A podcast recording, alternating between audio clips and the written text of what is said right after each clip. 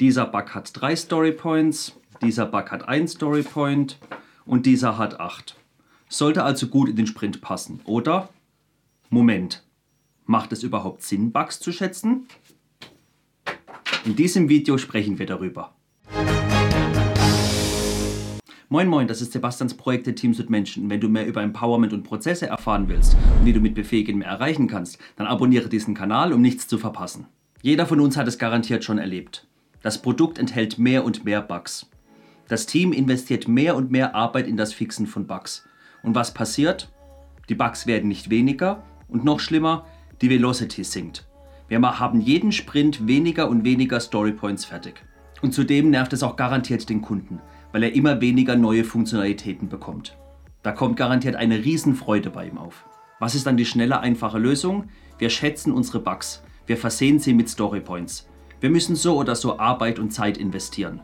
Warum sie dann nicht schätzen? Das erhöht unsere Velocity bzw. lässt sie gleich und der Kunde ist glücklich, weil wir haben ja jeden Sprint unsere Storypoints, welche wir liefern. Also ein Gewinn für alle. Das ist eine Lösung, ohne Frage. Aber bevor wir mal ins Detail gehen, ob das wirklich eine gute Lösung ist, lass uns noch mal schnell auf die Definition schauen. Ganz, ganz schnell versprochen. Was ist eigentlich ein Bug bzw. ein Fehler? Ein Bug tritt auf, wenn der Programmierer eine bestimmte Feststellung der Spezifikation nicht oder falsch umgesetzt hat. Oder wenn die Laufzeitumgebung fehlerhaft bzw. anders als erwartet arbeitet. Weiterhin können auch Unvollständigkeit, Ungenauigkeit oder Mehrdeutigkeiten in der Spezifikation des Programms zu Fehlern führen. Es gibt also drei mögliche Gründe. Nummer 1, der Programmierer hat einen Fehler gemacht. Ganz einfach. Nummer 2, das bei mir läuft's aber Syndrom. Auf der Laufzeitumgebung funktioniert es irgendwie nicht. Auf der Entwicklungsumgebung war es ohne Probleme funktionsfähig. Und Nummer 3, es gab einfach Probleme in der Spezifikation der User Story.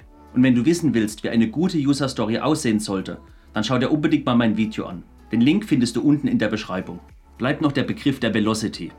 Die Definition hierfür ist leicht. Die Interpretation, was wir damit machen, aber nicht. Auf Deutsch übersetzt heißt Velocity einfach Geschwindigkeit. Also wie viele Storypoints bekommen wir in einem Sprint, in einer Iteration bzw. in einem Zeitintervall fertiggestellt. Wichtig, fertiggestellt. Das heißt offene, noch nicht begonnene bzw. angefangene Stories zählen nicht rein. Nur das, was fertig ist, sonst nichts. Die Frage ist aber, wie interpretieren wir die Velocity? Wofür nutzen wir sie? Steht sie rein für die Umsetzungskraft des Teams? Wie viele Storypoints bekommen wir in Zeitraum X erledigt? Oder ist es auch eine Aussage darüber, wie viel Mehrwert für das Produkt haben wir geliefert? Behalten wir es mal im Hinterkopf, wir kommen nachher darauf zurück. Und die letzte Definition, was sind Storypoints, spare ich mir einmal. Ich habe schon ein Video darüber gemacht, schau es dir gerne mal an oder du weißt bereits, was Storypoints sind. So, nachdem die Theorie nun fertig ist, schauen wir uns mal beide Seiten an. Was spricht eigentlich dafür, Bugs zu schätzen? Ganz einfach, wir können besser planen. Wie sollen wir eine genaue Planung machen, wenn wir nicht wissen, wie viel Zeit und Aufwand wir investieren müssen, um alle Fehler zu beheben? Wenn wir 8 Bugs haben, wie viel Platz ist dann noch für richtige Stories, um Mehrwert für das Produkt zu generieren? Ist gar nicht so einfach zu beantworten, die Frage, oder? Ein weiterer Vorteil ist, dass wenn wir sie schätzen wollen, wir uns die Bugs erstmal anschauen müssen. Wir müssen mal darüber gehen und schauen, was für Bugs haben wir eigentlich, was behandeln sie und dadurch kriegen wir schon wieder ein besseres Gefühl, was ist eigentlich am Horizont da, was haben wir im Backlog, welche Probleme existieren gerade. Wir erhöhen die Transparenz im Projekt. Aber es gibt auch gute Gründe, Bugs nicht zu schätzen. Hast du schon mal einen Entwickler gefragt, was er schätzt, wie lange er braucht, um den Bug zu beheben? Oft hörst du Antworten wie keine Ahnung oder muss ich mir erstmal anschauen, dann weiß ich mehr. Oder aber du hörst, klar, 5 Minuten und das Ding ist fertig. Bob Hartman, auch bekannt als Agile Bob, hat mal gesagt, ich kenne nur zwei Größen von Fehlern. Triviale, bei denen ich weiß, was kaputt ist und wie ich es beheben kann. Und unendliche, bei denen ich keine Ahnung habe, warum es kaputt ist und erst recht nicht, wie ich es beheben kann.